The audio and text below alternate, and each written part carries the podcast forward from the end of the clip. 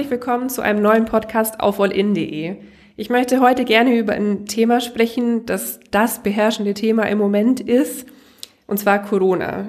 Es geht jetzt aber nicht um unseren Alltag persönlich, sondern um die Auswirkungen der Pandemie im Frauenhaus oder auf das Frauenhaus in Kempten. Dazu habe ich heute Amelia Ulbrich eingeladen. Herzlich willkommen, schön, dass Sie da sind. Vielen Dank für die Einladung, freut mich sehr. Sie sind ähm, Teil der Geschäftsführung und Sozialpädagogin im Frauenhaus in Kempten, richtig? Ja, genau. Wobei wir eben auch ein sehr hierarchiefreies Team sind und uns die Aufgaben teilen. Aber in der Außendarstellung haben wir eben zwei geschäftsführende mhm. Aufgabenbereiche, genau. Dann möchte ich gleich mal schon direkt ins Thema einsteigen. Hatten Sie schon einen Corona-Fall im Frauenhaus? Zum Glück nicht. Wir hatten ähm, zweimal einen Corona-Verdacht bzw. Quarantäneauflagen ähm, durch Kontaktpersonen. Ähm, das war eben im ersten Lockdown. Da hatten wir auch dann das große Glück, dass unsere neue Wohnung, ähm, also wir haben eine Platzerweiterung letztes Jahr gemacht, mhm. die war dann zu dem Augenblick einfach noch frei und damit konnten wir dann jeweils die betroffene Frau isolieren, beziehungsweise die betroffene Familie, mhm. was es dann einfach für die anderen Bewohnerinnen ähm, leichter gemacht hat. Ja, und was hieß das dann für Ihre Mitarbeiter? Hatten die dann besondere Auflagen? Also wir ähm, haben natürlich einfach den Kontakt reduzieren müssen. Es hat vor allem jetzt für die Kinder bedeutet, dass sie keine Spielstunden angeboten bekommen haben. Mhm.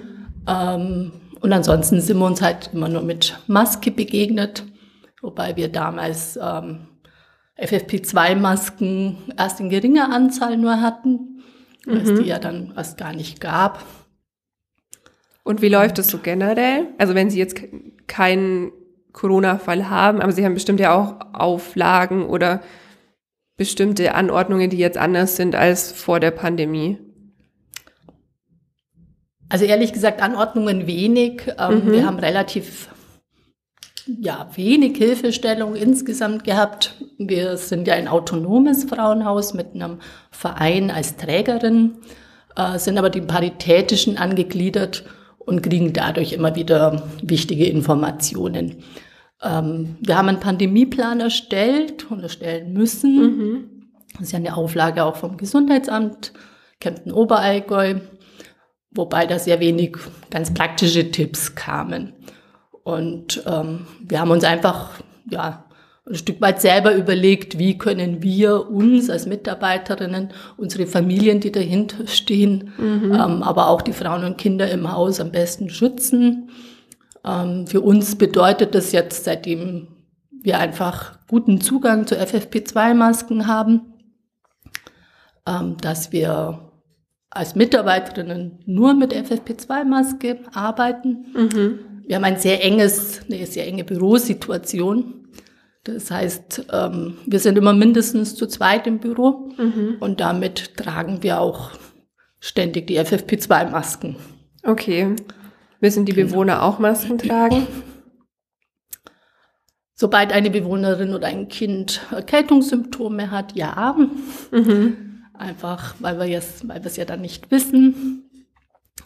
Weil wir dann immer versuchen, auch ähm, recht zeitnahe Tests zu bekommen. Mhm ähm, im Alltag, also wenn ich jetzt ein, ein Zweiergespräch mit einer Frau führe und wir den Abstand nicht einhalten können oder eben nicht nach draußen können, dann tragen wir beide FFP2-Masken.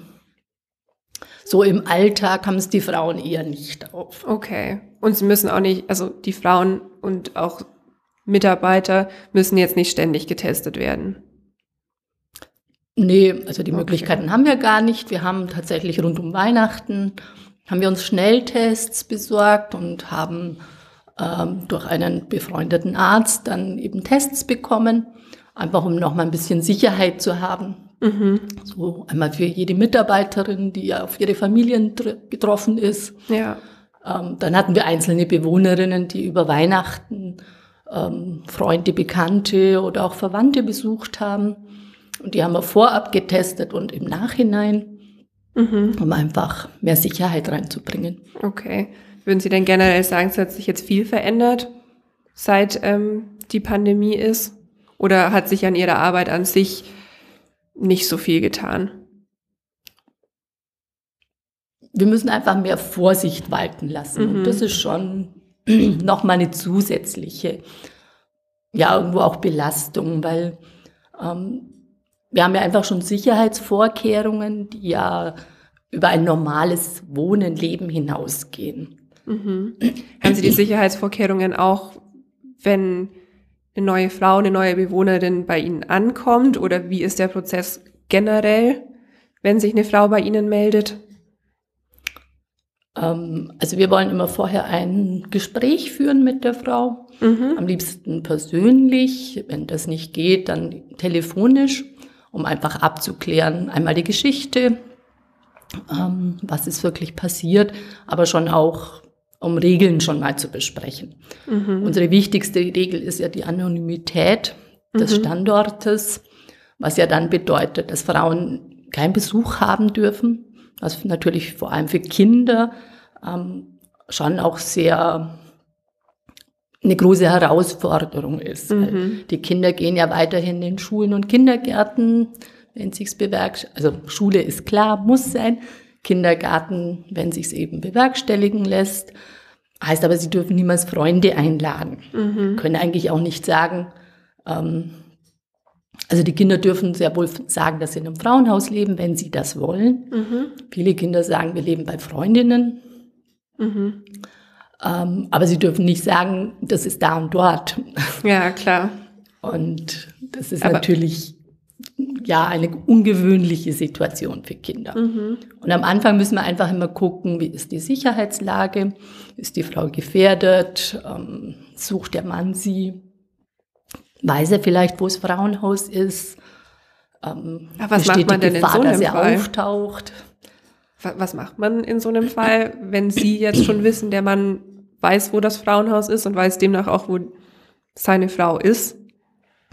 Also wir arbeiten sehr eng mit der Polizei zusammen. Ein Notruf von uns, der wird dann einfach sehr schnell auch ähm, ernst genommen und behandelt. Mm, wir klären immer mit der Frau einfach die individuelle Sicherheitslage ab. Mhm. Also wenn die Frau uns sagt, das traue ich jetzt meinem Mann nicht zu, dann versuchen wir miteinander nochmal so eine ähm, Gefährdungseinschätzung zu bekommen, mhm.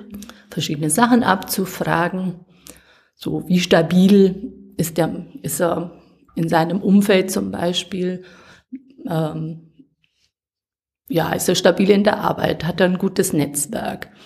Geht es hier mehr um verletzten Stolz oder um Besitzansprüche? Mhm. Und Je nachdem, wenn wir eine Frau sehr gefährdet halten, dann ist unser Frauenhaus nicht das Richtige, weil mhm. wir einfach relativ niedriges Sicherheitsniveau haben. Also okay. Also dann würden wir sie in ein Frauenhaus vermitteln, das zum einen weiter weg ist, mhm. zum anderen eben auch bessere Sicherheitsmöglichkeiten hat. Mhm. Wie viele Frauen, wie kann ich mir das denn vorstellen? Wie viele Frauen melden sich bei Ihnen? Also mhm. haben Sie jeden Tag einen Anruf oder ist das so einmal die Woche? Wie kann man sich das denn vorstellen? Also es ist sehr unterschiedlich. Ähm, Im Schnitt haben wir schon so 25 bis 30 Anfragen im Jahr. Also jetzt konkrete Aufnahmeanfragen, jetzt nur aus mhm. unserem Einzugsgebiet. Ähm, Rein theoretisch können wir Frauen aus ganz Deutschland aufnehmen, wobei wir schon sehr darauf achten, dass wir einfach unseren Einzugsgebiet auch gut versorgen können. Unser Problem momentan ist, dass Frauen sehr lange bei uns bleiben. Unsere Aufenthaltsdauer hat sich in den letzten drei, vier Jahren verdreifacht. Wir haben mhm. Frauen, die ähm, bis zu einem Jahr bei uns sind. Einfach weil der Wohnungsmarkt so schlecht ist oder so schwierig. Okay. Und ähm, also es gibt auch keine Regel, wie lange eine Frau bleiben kann oder darf. Zum Glück nicht. Okay. Also es gibt Kommunen, die ihren Frauenhäusern Auflagen machen. Wir sind sehr glücklich darüber, dass unsere Kommunen einfach sagen, ähm, das ist eine Hilfestellung, die Frauen und Kinder brauchen, um in ein gewaltfreies Leben zu kommen. Und wenn der das Ziel eben eine ähm, eigene Wohnung ist, ähm, dann muss man halt dem Ganzen die Zeit geben, die es dann mhm. braucht. Ja. Wie viel Platz haben Sie denn? Also wie viele Frauen bzw. Kinder können Sie überhaupt aufnehmen? Wir haben inzwischen eben sieben Plätze für Frauen ähm, und acht Kinder, mhm. wobei die Zahl der Kinder einfach sich immer danach richtet, wie viele Kinder halt da sind. Ja. Also da gibt es jetzt keine Begrenzung, aber wir haben eben sieben Zimmer ähm, und unser Ziel ist schon, dass jede Frau ihr eigenes Zimmer hat. Mhm. Auch jetzt eine Frau, die alleine kommt. Wie kann ich mir denn ein Zimmer vorstellen? Ist es sowas, wie ich jetzt als Schlafzimmer bezeichnen würde, oder ist es wie ein Apartment mit Küche oder gibt es dann Gemeinschaftsküchen? Ähm, also wir haben seit letztem Jahr quasi Apartmentstrukturen, mhm. heißt aber, dass sich immer zwei bis drei Frauen oder Familien ähm, quasi ein Apartment mit Küche, Bad teilen. Mhm. Also jede Frau hat sowas wie ein Schlafzimmer. Die Zimmer sind relativ klein und mhm. wir haben halt, ähm, äh, also wir haben zwei Einzelzimmer zum Beispiel, da steht halt ein Bett, Schrank, Schreibtisch, Stuhl drin. Äh, in den Familienzimmern haben wir immer Stockbetten auch mit drin, mhm. damit einfach eine Frau mit zwei bis drei Kindern gut in einem normalen Zimmer unterkommen kann. Und wir haben seit letztem Jahr, also beziehungsweise nein, seit diesem Jahr eigentlich, sind gerade am Renovieren noch, ähm, ein großes Familienzimmer, mhm. wo wirklich eine Frau mit drei, vier Kindern sehr gut dann einfach für lange Zeit auch leben kann. Weil je mehr Kinder, umso schwieriger wird es, eine ja. Wohnung zu finden. Weil dann sind wir im Bereich von drei und vier Zimmerwohnungen die dieses Rat gibt und mhm. die dies gibt, sind einfach nicht bezahlbar ja. für unsere Frauen. Sind denn im Moment alle Zimmer belegt bei Ihnen? Ähm, wir haben einen Platz gerade noch frei, mhm. wobei wir ähm, eine Frau haben, die kommen will, wird. Da ist bloß der zeitliche Rahmen noch nicht so ganz klar, okay. weil es einfach ein bisschen komplizierter ist. Mhm. Genau. Okay. Aber das heißt, wenn sich jetzt noch weitere Frauen melden würden, würden sie die an andere Frauenhäuser ver, äh, ja, verweisen, vermitteln, genau. genau. Also für Frauen aus unserem Einzugsgebiet, also Kempten, Oberallgäu, fühlen wir uns immer zuständig und ähm, bieten der Frau immer Beratung an, suchen mit der Frau auch nach anderen Lösungen vielleicht mhm. ähm, und machen sehr aktiv die Vermittlungsarbeit in ein anderes Frauenhaus. Okay. Wo wären denn hier in der Region die nächsten? Das wäre Kaufbeuren und Memmingen. Mhm. Das Problem ist, dass auch diese beiden Häuser in der Regel voll sind, mhm. Beziehungsweise da kommt wieder Corona ins Spiel. Alle Frauenhäuser ähm, versuchen natürlich ihre Bewohnerinnen und Kinder zu schützen. Mhm. Das heißt, diese klassische Notaufnahme, also Frauen melden sich schon oft nachts oder am Wochenende. Mhm. Entweder weil sich eine Situation zuspitzt oder ähm, ja, weil sie irgendwie nachdenken können, zur Ruhe kommen und manchmal ist dann so dieser überwältigendes Gefühl da, jetzt muss ich sofort was machen, jetzt mhm. muss ich mhm. sofort was ändern. Und dann melden sie sich. Ähm, das ist eigentlich gar nicht mehr möglich, mhm. weil jedes Frauenhaus einen Corona-Test haben möchte vorher. Mhm. Ähm, und der muss, wird dann quasi oder extern gemacht und nicht bei Ihnen direkt, sondern genau. bei einem Hausarzt oder. Also wenn es irgendwie geht, bitten wir die Frauen, dass sie halt vorab sich einen Test holen. Mhm. Ähm, es ist auch tatsächlich immer gut, wenn Frauen einen ähm, Umzug oder ein Weggehen ins Frauenhaus organisieren können vorher. Mhm. Wenn das irgendwo machbar ist, dann versuchen wir es immer vorzubesprechen, was ist wichtig, dass mitgebracht wird. Und jetzt gehört halt eben dieser negative Corona-Test mhm. dazu. Aber wie ist das denn in der, also wenn Sie jetzt sagen würden, in der Regel, ist es geplant oder ist es oft einfach spontan, wie Sie schon gesagt haben, am Wochenende, am Abend, in der Nacht?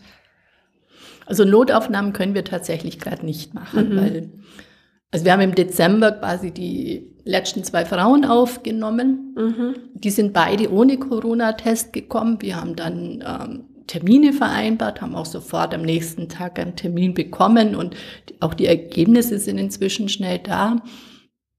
Ähm, in der Zeit mussten die Frauen halt in ihrer Wohnung, ähm, in ihren Zimmern auch bleiben, sollten mhm. auch untereinander halt relativ wenig Kontakt haben und dann eben nur mit Maske. Mhm. Und ähm, da hatten wir aber eben diese separate Wohnung einfach oder halt diese dritte Wohnung, die noch nicht belegt war, mhm. noch frei. Das haben wir jetzt aber nicht mehr. Ja. Das heißt, die nächste Frau, die wir aufnehmen, ist direkt ähm, ja, in Kontakt einmal mit uns Mitarbeiterinnen, weil es mhm. auf der Ebene ist, wo wir auch unser Büro haben und aber auch mit einer anderen Frau mit Kind. Mhm. Und ähm, dann wird das quasi gar nicht ohne Test schwierig. Gehen. Genau, drum mhm. versuchen wir das dann eben alles vorab zu organisieren. Wir haben auch immer wieder ähm, helfende Mitmenschen, die uns Ferienwohnungen zum Beispiel anbieten, zur mhm. Verfügung stellen, so dass dann Frauen für fünf bis sieben Tage in Quarantäne gehen können mhm. und, wir, und dann erst zu uns kommen. Okay. In der Zeit versuchen wir natürlich, die Frauen schon zu betreuen, ähm, was dann einfach für uns schon auch ein Mehraufwand ist. Mhm. Wie sieht denn allgemein so eine Betreuung bei Ihnen aus? Sie haben vorher schon angesprochen, die Frau meldet sich bei Ihnen, dann wird das alles, soweit es funktioniert, gemeinsam geplant und dann kommt die Frau mit oder ohne Kinder bei Ihnen an. Genau. Wie läuft das denn dann weiter? Am Anfang ist ganz viel Klärung da, also zum einen ähm, die Situation zu klären. Frauen haben oft ein ganz hohes Redebedürfnis, ähm, was sie erlebt haben. Und dann geht es darum, die finanziellen ähm, Geschichten alle sicherzustellen. Mhm. Also zu gucken, hat die Frau Arbeit, hat sie eigenes Einkommen, ähm, was relativ äh, wenig Frauen mit Kindern jetzt zum Beispiel haben. Mhm. Ja. Ähm, dann heißt es, dass man sie in der Regel beim Jobcenter anmeldet. Dann müssen ganz oft ähm, also Kindergeld zum Beispiel läuft sehr häufig auf das Konto des Mannes. Mhm. Häufig haben Frauen gar kein Konto. Das heißt, es geht um Konto eröffnen, es geht um äh, Umleitung von Geldern, es geht um das Stoppen der Gelder auch erstmal, mhm. ähm, damit einfach die finanzielle Sicherheit auch da ist. Mhm. Also ähm, ja, die erste ein, zwei Wochen geht es tatsächlich um Herstellen von Sicherheit, räumlich finanziell und damit kommt auch psychische Sicherheit mhm. zurück. Und, und wenn dann die Frau so richtig eingezogen ist, wie sieht der Alltag, wenn man das so nennen kann, im Frauenhaus dann für eine Frau aus? Ich denke ähnlich wie in einer eigenen Wohnung dann. Also mhm. meine, wenn Kinder da sind, die Frauen kümmern sich selbstständig um ihre Kinder, bleiben verantwortlich für ihre Kinder. Ähm, ja, wenn es Schulkinder sind, dann ist es relativ einfach. Da werden sie halt in der zuständigen Schule angemeldet. Mhm. Dann müssen diese ganzen Wege wieder erklärt werden. Auch da brauchen sie oft Unterstützung. Wenn es Kindergartenkinder sind und die Frau ist jetzt nicht aus Kempten, dann wird es schwieriger, weil wir in der Regel dann keinen Kindergartenplatz unterm Jahr bekommen. Mhm. Das heißt, ja, wenn man dann so drei, vier, fünfjährige hat, die es eigentlich gewohnt sind, jeden Tag in den Kindergarten zu dürfen, ist es natürlich sehr schwierig für das Kind, das zu verstehen, dass es das jetzt nicht mhm. mehr darf. Aber da ja ähm. auch mehrere Kinder wahrscheinlich immer im Frauenhaus sind, haben die sich dann ja auch gegenseitig, oder? Ja, das ist auf jeden Fall ein großer Vorteil, ja. Ähm, ja, und mhm. auch jetzt mit Corona, wir haben jetzt zum Beispiel zwei Kinder, die endlich einen Kindergartenplatz haben, jetzt aber nicht dürfen wegen Corona. Ähm, ja, mhm. dann gibt's aber auch immer, also wir haben zwei Kolleginnen, die ähm, für den Kinderbereich verantwortlich sind, mhm. Die dann eben regelmäßige Angebote für die Kinder machen. Ähm, das sind einmal ähm, Einzelspielstunden, wo Kinder dann einfach auch die Möglichkeit haben zu erzählen, was sie erlebt haben. Kinder werden bei uns nie befragt. Mhm. Alles, was sie erzählen wollen, dürfen sie erzählen und es bleibt in diesem geschützten Raum. Und ansonsten sollen sie eigentlich Kind sein dürfen. Mhm. Ich möchte noch mal ganz kurz auf das Thema Corona zurückkommen. Haben Sie denn das Gefühl, beziehungsweise Sie sehen es ja auch an den Zahlen, dass jetzt durch Corona, dadurch, dass man viel mehr zu Hause ist, viel mehr dann auch beieinander ist, dass deshalb mehr Frauen sich bei Ihnen melden? Hm, das könnte ich so gar nicht sagen. Also wir haben eher festgestellt, dass ähm, im Lockdown sehr wenig Frauen sich gemeldet haben. Mhm. Ähm, ich glaube, dass diese äußere Krise einfach dazu führt, dass so sowas wie ein Durchhalten ähm, entsteht, so Durchhalteparolen. Wir müssen das jetzt schaffen als Familie. Okay. Sehen Sie das jetzt positiv oder negativ? Ich denke, in, ähm, in Familien, wo wir tatsächlich eine, was Partnerschaftliches haben, kann das durchaus was Stärkendes sein. Familien, die ähm, Gewaltmuster schon haben, ähm, da verstärken sich ganz oft dieses, dieses um, diese Ungleichheit. Mhm. Also ich denke, Corona ist ein Katalysator vielleicht oder auch ein Brennglas, dass ich nochmal ähm, genauer Probleme sehen kann. Aber mhm. Corona macht jetzt keine Gewalttäter, sondern mhm. der Gewalttäter ist vorher schon da. Ja. Ähm, es wird vielleicht alles eben beschleunigt durch die Enge, durch die finanziellen Ängste, durch die gesundheitlichen Ängste. Aber grundsätzlich habe ich da schon ein Ungleichgewicht mhm. ja. in, in der Partnerschaft. Und das macht es aber halt den Frauen schon auch noch mal sehr viel schwerer, vielleicht auch sich Hilfe zu suchen. Ähm, also Frauen lesen Zeitung. Mhm. Wir berichten sehr häufig ähm, wie gefährlich Trennungssituationen auch sind, mhm. beziehungsweise wenn man sich einfach Statistiken anschaut, dann ist so, dass eine Frau am gefährdetsten ist in dem Moment, wo sie sich entschließt, sich zu trennen. Mhm. Die meisten Tötungen passieren durch Ehemänner ähm, und eben in der Trennungssituation. Mhm. Und ähm, ich denke, es ist allen klar, dass wir durch Corona erschwerte Zugänge haben oder einfach auf mehr Sachen aufpassen müssen. Mhm. Und das lähmt Frauen, glaube ich, sich dann tatsächlich ähm, Hilfe zu holen. Wir haben festgestellt, dass mit dem Ende des Lockdowns die Beratungszahlen äh, hochgegangen sind. Wir hatten mhm. dann auf einmal wirklich viel mehr Anfragen. Mhm. Aber so diese ganze Unsicherheit, wie geht's weiter ähm, mit Corona, mit den Zahlen, mit den Regeln, mit der Arbeit, was kommt so noch alles auf uns zu, ähm, lähmt Frauen, weil mhm. sich aus häuslicher Gewaltstrukturen zu befreien, das ist schon einfach ähm, ganz viel Arbeit, das ja. erfordert Mut, äh, das erfordert ähm, ja den Mut zu springen, zu sagen, ich weiß nicht, was alles auf mich zukommt, aber es wird sicherlich besser werden. Mhm.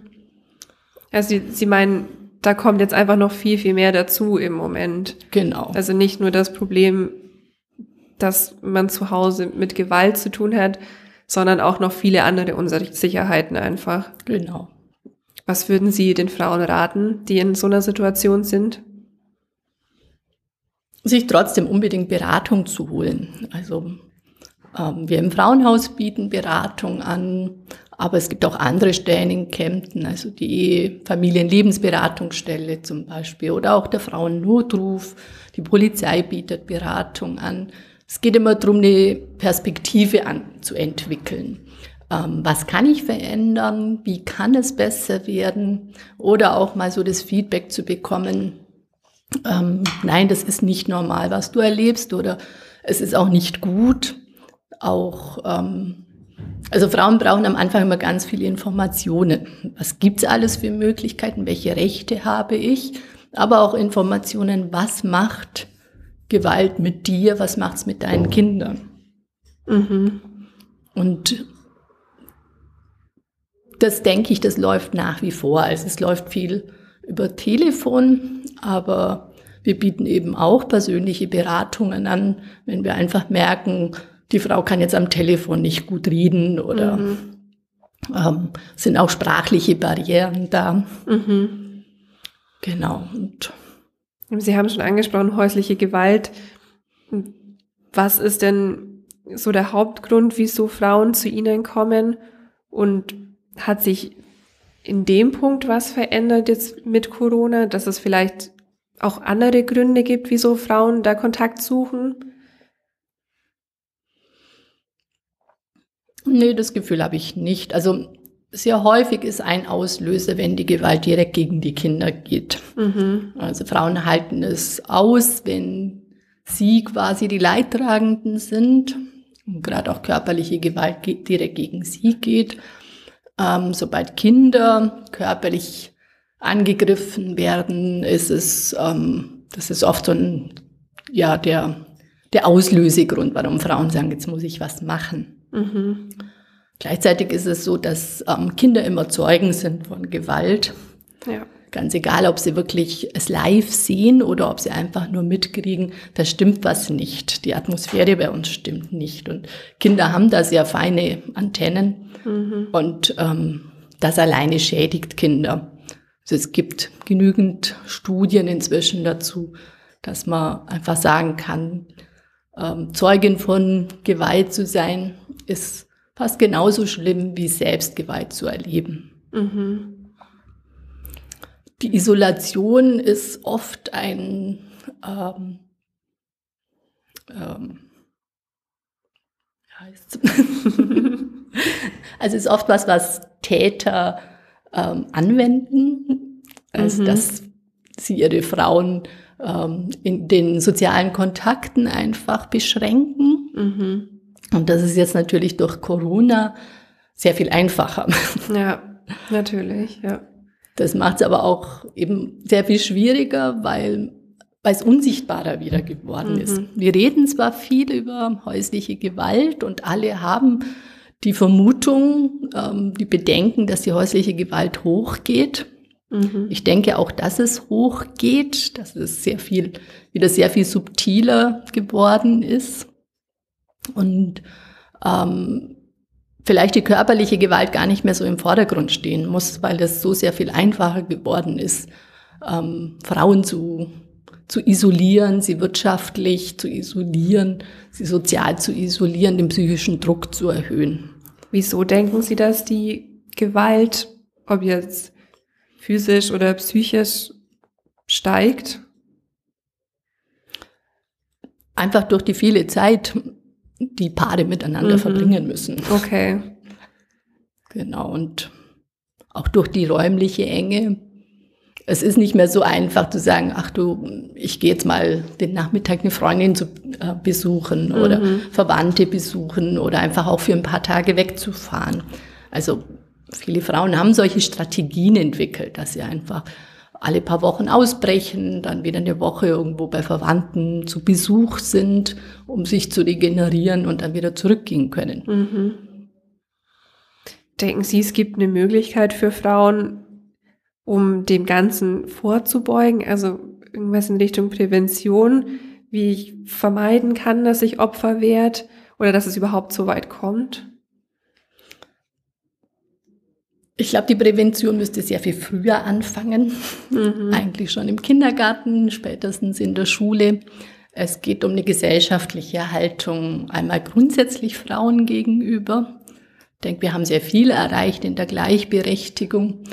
Ähm, es ist nach wie vor aber so, dass Mädchen und Jungen unterschiedlichen Regeln unterliegen. Mhm. Ähm, es geht um die ganz klare Ächtung von Gewalt zu sagen, Gewalt ähm, ist nie richtig und auch Gewalt ist nichts ähm, männlich angeborenes. Das mhm. haben wir immer noch, diese Haltung. Also Jungs, die sich prügeln, das gehört zu deren Sozialisation. Mhm. Und das denke ich nicht. Ja. Hat das auch was mit Kulturen zu tun? Also merken Sie das stark? Das findet sich in allen Kulturen. Also mhm. wir haben ähm, sehr viele deutsche Frauen, die die gleiche Gewalt erleben wie jetzt zum Beispiel eine afghanische oder syrische Frau. Mhm. Ähm, das Besitzdenken ist so ein, ein gemeinsamer Nenner von Menschen, die Gewalt über andere ausüben wollen. Mhm. Und das finde ich, glaube ich, einfach in jeder Kultur. Ja.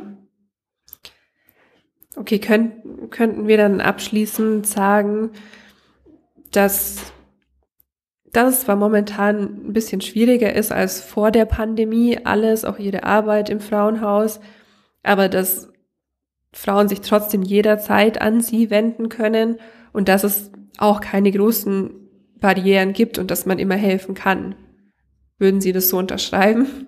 Also unbedingt. Ähm, wie gesagt, Beratung bieten wir immer an und ist immer der erste Schritt ähm, für eine Frau, um einfach einen Plan zu entwickeln. Wie könnte mein Leben anders ausschauen? Ähm, wir versuchen auch immer Hilfe zu leisten. Wir können nicht immer garantieren, dass wir eine Frau aufnehmen können, mhm. einfach aus Platzgründen. Aber eben für Frauen aus unserem Einzugsgebiet versuchen wir immer gemeinsam eine Lösung zu finden.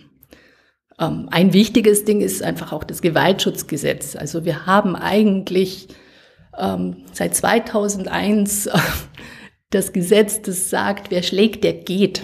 Mhm. Und das, da würde ich mir wünschen, dass sowohl die Frauen als auch ähm, Justiz und Polizei sich mehr trauen, ähm, darauf zu pochen und zu sagen, wer schlägt, der geht. Mhm. Und es ist das Problem des Mannes, wo er dann unterkommt, auch unter Corona-Bedingungen. Ja. Ist wahrscheinlich schwierig, aber wäre auf jeden Fall ein Ansatz.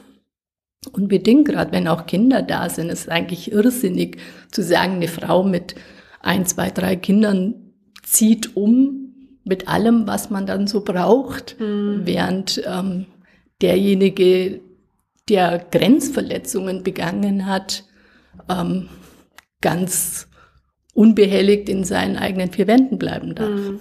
Die Frau hat es wahrscheinlich oder hat es bestimmt dann auch viel schwerer, wenn eine Frau mit vier Kindern, die wahrscheinlich dann auch nicht noch nebenbei arbeiten gehen kann, eine neue Wohnung sucht.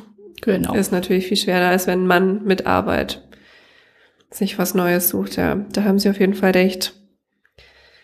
Gut, war ein sehr interessantes Gespräch. Vielen, vielen Dank, dass Sie hergekommen sind. Ja, ich danke Ihnen und ich hoffe, wir konnten durch dieses Gespräch ein paar Frauen auch ermutigen. Ja, das würde ich mir auch wünschen. Vielen genau. Dank. Danke.